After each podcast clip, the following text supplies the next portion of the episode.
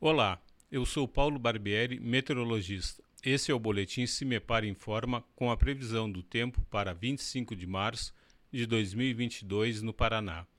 Nesta sexta-feira, a frente fria segue com seu eixo principal, atuando na altura do estado do Paraná. Assim, as condições meteorológicas seguem favoráveis para pancadas de chuvas acompanhada de descargas elétricas nas diversas regiões do estado no decorrer do dia. Os maiores volumes de chuvas devem ser registrados entre as regiões oeste e sudoeste entre a madrugada e a manhã. Porém, no decorrer da tarde, o sol aparece na região.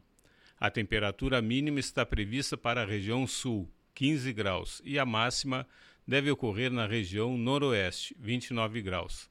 No site do CIMEPAR você encontra a previsão do tempo detalhada para cada município e região nos próximos 15 dias. cimepar.br